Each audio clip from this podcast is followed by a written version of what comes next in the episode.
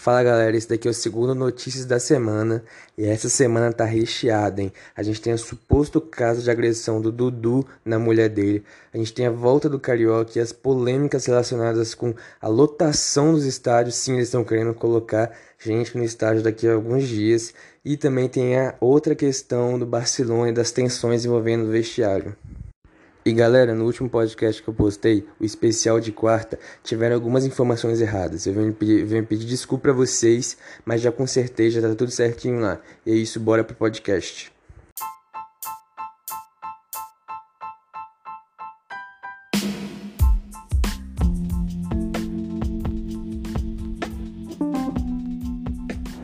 Então vamos começar com a notícia mais séria, com a notícia mais problemática, que a partir do dia 10 de julho, a partir do dia 10 desse mês, ou seja, daqui a alguns dias, vai ser liberado público no Campeonato Carioca.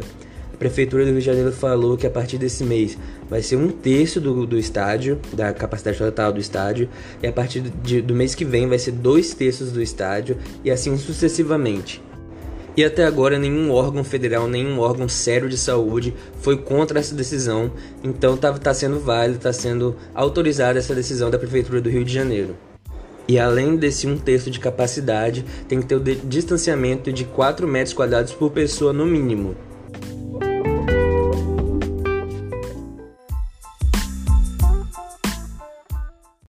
Então, essa questão, essa notícia para mim é um absurdo, é uma coisa completamente surreal, inconstitucional. É basicamente indo em contramão com tudo que a gente está fazendo até agora, todas as medidas de segurança, todas as medidas de saúde que a gente está tomando. Isso, isso vai ser uma aglomeração absurda, uma aglomeração em larga escala. Por quê? Porque por mais que seja um terço da capacidade, a gente está falando de um terço da capacidade de milhares de lugares. Um terço do Maracanã são 22 mil pessoas um terço do Newton Santos, que é o estádio do, estádio do Botafogo, 14 mil pessoas, e um terço de São Januário são 7 mil pessoas. Então a gente vai ter em média 15 mil pessoas em cada jogo, é, entrando na fila, se aglomerando, até chegar a parte do distanciamento de 4 metros quadrados por pessoa. Aí eles falaram também: ah, não, mas a compra de ingresso vai ser só via internet. Tá, isso daí vai mudar basicamente nada. E se dessas aí, sei lá, 15 mil pessoas, apenas 4 entrarem contaminadas? No mínimo vão sair aí umas mil pessoas contaminadas a partir, no final do jogo.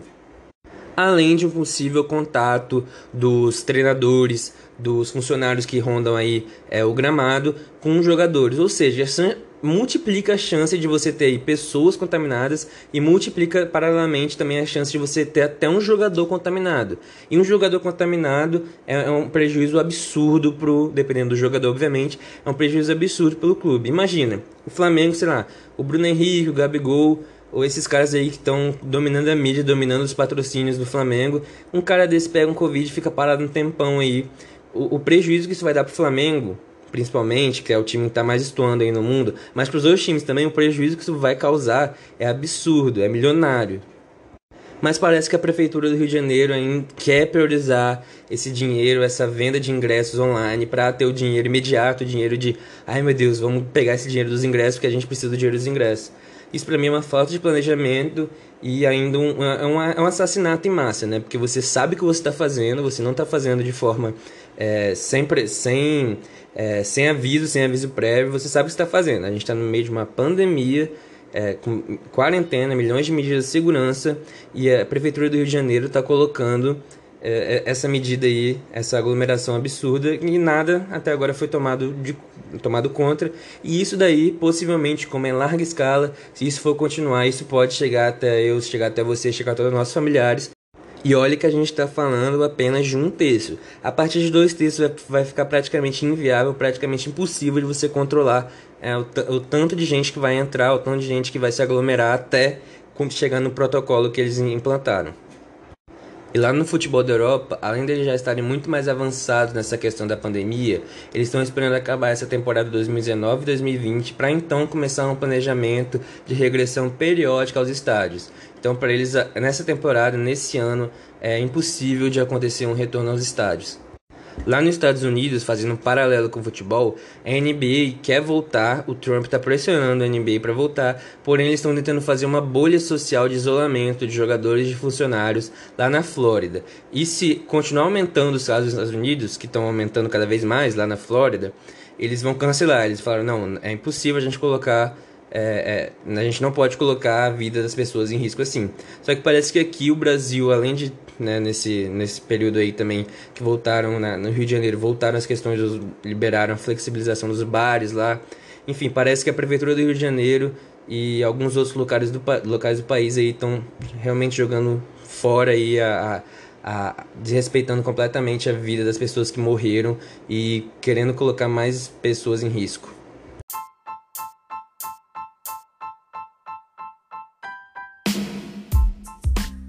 Fazendo um paralelo então com a questão dos estados, vamos falar sobre a própria volta do Campeonato Carioca.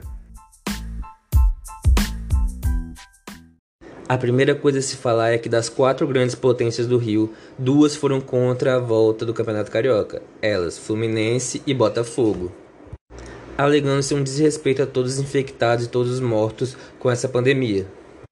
Eles até ameaçaram não jogar e perder de WO, porém a Federação Esportiva do Rio de Janeiro falou que eles iam tomar diversas punições se isso acontecesse. Então, na volta do Campeonato Carioca, tanto o Fluminense quanto o Botafogo entraram com faixas é, valorizando os profissionais da saúde e criticando a diretoria do futebol carioca de acordo com a volta desse campeonato. Outro ponto a se ressaltar é que o Fluminense se recusou a jogar no estádio do Maracanã, alegando ser um desrespeito com os hospitais provisórios montados fora do estádio. Então, Botafogo, como era parceiro nessa causa com o Fluminense, ele emprestou o estádio do Newton Santos para o Fluminense realizar suas partidas lá. Porém, no dia 2 de julho, com a cartilha dos aluguéis dos estádios, o Fluminense e o Botafogo tomaram uma multa de quase 10 vezes o valor do normal sobre essa questão do compartilhamento dos estádios. E a minha opinião sobre isso tudo é que realmente o Fluminense e o Botafogo estão certos. Eu acredito que não tem que voltar ao Campeonato Carioca, muito menos com o público. E essa questão deles tomarem uma punição por compartilhar estádio em respeito aos familiares e às pessoas que morreram no, no Covid-19, eu acho que isso daí deveria ser uma. Deveria ser uma quem fez isso com eles, quem aplicou essa medida, tem que ser caçado e tem que ser punido perante a lei. Então, agora vamos falar dos jogos em si analisando os quatro grandes do Rio, as quatro principais potências do Rio e como eles voltaram pós esse período de parada, pós esse período de quarentena obrigatória. Só para deixar um pouco mais claro, cada time aí teve cerca de 10 dias de preparação pós-quarentena. Então vamos falar do Flamengo. O Flamengo ele voltou um time consistente, um time forte, porém ainda com um pouco, um pouco desgastado com essa quarentena, um pouco sem entrosamento, perdeu um pouquinho de entrosamento ali, mas mesmo assim conseguiu ganhar todos os jogos até agora. O time é basicamente o mesmo, só estão revezando um pouco o elenco para dar mais ritmo, mas é basicamente isso. Eles precisam pegar entrosamento de novo para se eles quiserem conseguir alguma coisa no Campeonato Brasileiro. O Botafogo voltou um time razoavelmente melhor do que estava no finalzinho da quarentena. No primeiro jogo de estreia, eles conseguiram fazer 6 a 2 no Cabo Friense, com dois gols do Pedro Raul. O Vasco também conseguiu votar bem, voltou contra o Macaé, fez 3 a 1 no Macaé, com 3 gols do Cano, é isso mesmo, o nome do cara é Cano. Só que tanto o Vasco quanto o Botafogo, a questão é realmente ver se, se, essa consistência, se essa grandeza vai persistir ao longo da temporada ou se é só uma preparação mais firme agora de início pós-quarentena. Mas os holofortes estavam no Fluminense e na volta do Fred. Com um time relativamente encaixado entrosado pré-quarentena, o Fluminense só esperava crescer, só esperava ganhar com essa volta do Fred, porque realmente o Fluminense estava precisando de um matador, de um camisa 9 ali, para ter uma finalização mais efetiva no ataque. Porém, no primeiro jogo contra o Volta Redonda, o Fluminense perdeu de 3 a 0 com um time completamente cansado, completamente bagunçado. Isso se deve principalmente pela faixa etária avançada, elevada do time do Fluminense, com cerca de 28 anos de idade, ou seja, você tem no time titular 4 ou 5 jogadores com mais de 30 anos. Isso com certeza pesou na quarentena, piorou ainda a situação do Fluminense. Um ponto, um ponto interessante a se é, relatar, a se ressaltar sobre esse jogo foi a voadora absurda do Egídio, que o Fluminense já não estava bem, só com essa voadora sem precedentes nenhum, fez com que o Fluminense ficasse com um jogador a menos, e aí o Fluminense só foi por água abaixo. O treinador teve que tirar o Fred, e aí não teve o que fazer mesmo. E no segundo jogo contra o Macaé, esperando uma volta por cima, o Fluminense não saiu do 0 a 0 e não conseguiu marcar. O técnico, juntamente com a comissão técnica do Fluminense, alegaram que não tiveram tempo suficiente para preparação e para o entrosamento do time com o Fred. Mas mesmo com essa volta desastrosa, o Fluminense conseguiu passar para a fase eliminatória do Campeonato Carioca, juntamente com o Flamengo e com o Botafogo, mas o Vasco não conseguiu esse mérito. O Vasco foi eliminado do Campeonato Carioca pelo período pós-pré-quarentena.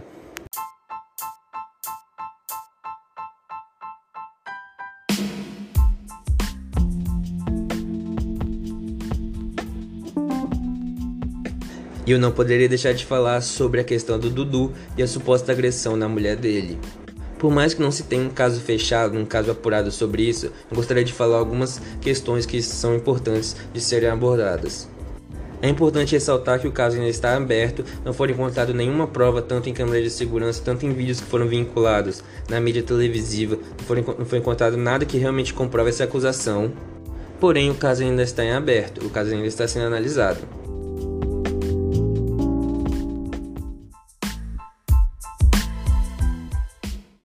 Que tem que ser abordado e avaliado nesse caso é se ele não vai ser cancelado antes da hora. Porque, como todos sabem, a gente vive em uma sociedade machista, patriarcal.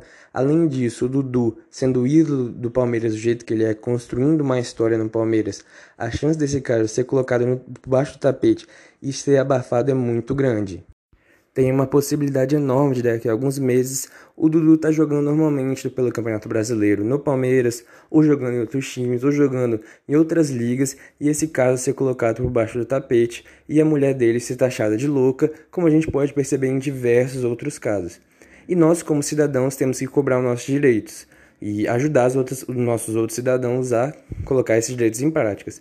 Então, como a gente tem uma as mídias sociais estão alcançando os lugares absurdos, lugares é, inalcançáveis antigamente, nós temos que colocar pressão via mídia social e via é, outros meios também, mas o que eu consigo avaliar agora é colocar pressão nas, pelas mídias sociais, na diretoria do Palmeiras, na assessoria do Dudu e nos empresários do Dudu, e principalmente na Polícia Federal e nos, nos, nas pessoas, no, no órgão federal que vai cuidar desse caso, para que eles, esse caso realmente não seja deixado de lado e que a gente possa realmente que a justiça seja feita.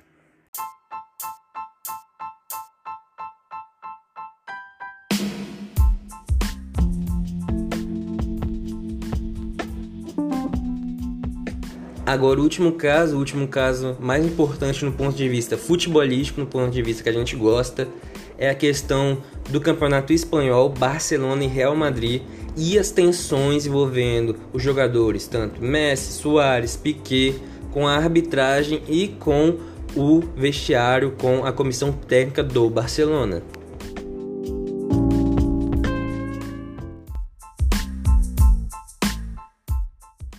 Pós-quarentena, tanto Barcelona quanto o Real Madrid voltaram pau a pau brigando para ver quem ia ser o campeão do Campeonato Espanhol. Eles tinham basicamente a mesma pontuação. Quando voltaram ativa, o Real Madrid conseguiu ganhar com uma polêmica na arbitragem que, que os jogadores do Barcelona e o mundo do futebol reclamou muito. E o Barcelona, como, como, como já foi comentado nos podcasts passados, o Barcelona é um time completamente desentrosado, um time completamente bagunçado na comissão técnica, um time com um ataque carregado por Messi e Luiz Soares, um meio campo completamente bagunçado, entrando gente, saindo gente, a zaga, para mim, meu Deus, o Piquet é um cara muito muito super valorizado, muito pouca mídia, muita mídia e muito pouco futebol. O cara lento, toma a bola nas costas e afunda a zaga do Barcelona. Enfim, é, somando esses fatores, o Barcelona acabou que conseguiu empatar o primeiro jogo e empatar o segundo jogo. Empatando o segundo jogo, basicamente entregou a taça na mão do Real Madrid, sendo que faltam poucas rodadas para o fim do Campeonato Espanhol e o Real Madrid conseguiu ganhar os dois jogos na volta do Campeonato Espanhol. A tensão entre os jogadores e a comissão técnica do Barcelona passa basicamente pelo treinador e pelo técnico Setien. Lionel Messi, o astro do Barcelona, ele ignorou o auxiliar técnico no meio da parada para hidratação que foi institucionalizada nessa questão da pandemia. E essa atitude roubou holofortes e basicamente confirmou é, para a mídia, para todas as pessoas, o que realmente estava acontecendo no vestiário do Barcelona. E no dia 3 de julho, na sexta-feira, o Messi ele congelou a renovação de contrato com o Barcelona, causando um possível um rumorzinho aí na mídia causando possível, uma possível saída do Messi ao Barcelona. O Messi ele nunca trocou de time, ele começou a carreira no Barcelona e ele publicamente alegava que queria terminar a carreira no Barcelona, porém com essas tretas e essas confusões, o Messi congelou o contrato e ainda não se sabe, não saiu na mídia o que ele vai fazer, se ele vai para outro time, se ele vai continuar no Barcelona.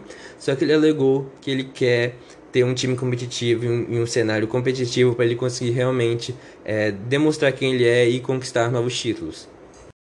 Por outro lado, o mais provável campeão espanhol, o Real Madrid, ele ainda está um pouco desentrosado a partir da saída do Cristiano Ronaldo, porém algumas peças, alguns jogadores estão tomando destaque nesse período, nessa volta do campeonato, para realmente consolidar essa campanha brilhante que o Real Madrid teve.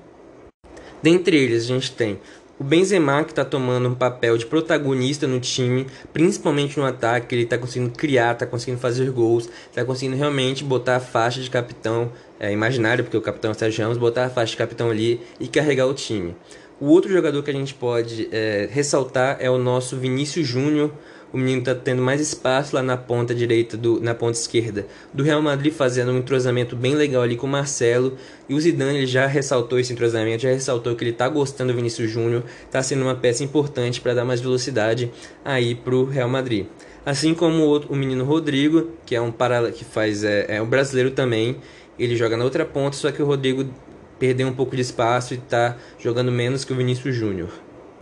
Entretanto, a principal peça para substituir o Cristiano Ronaldo, Eden Hazard, a contratação milionária, está basicamente decepcionando todas as pessoas, tanto mídia quanto Zinedine Zidane, quanto a comissão técnica, quanto os próprios jogadores. Ele não está chamando a responsabilidade está jogando por muitos menos que o próprio Vinícius Júnior. Outro ponto deficiente no Real Madrid é a armação. Com a lesão do Luka Modric, o Toni Kroos tem que carregar nas costas a armação do Real Madrid e muitas vezes ele não consegue carregar nas costas sozinho. Esperava-se que Rames Rodrigues conseguiria ter um renovo e conseguiria ajudar na, na, armação com essa ausência do Luka Modric, porém Zidane deu chance para ele, ele realmente não mostrou serviço, jogou muito mal e tá tendo essa lacuna aí no Real Madrid que eles estão colocando, o Zidane está colocando umas peças aí para ver se consegue suprir essa, essa ausência, esse ponto tão crucial que o Real Madrid precisa.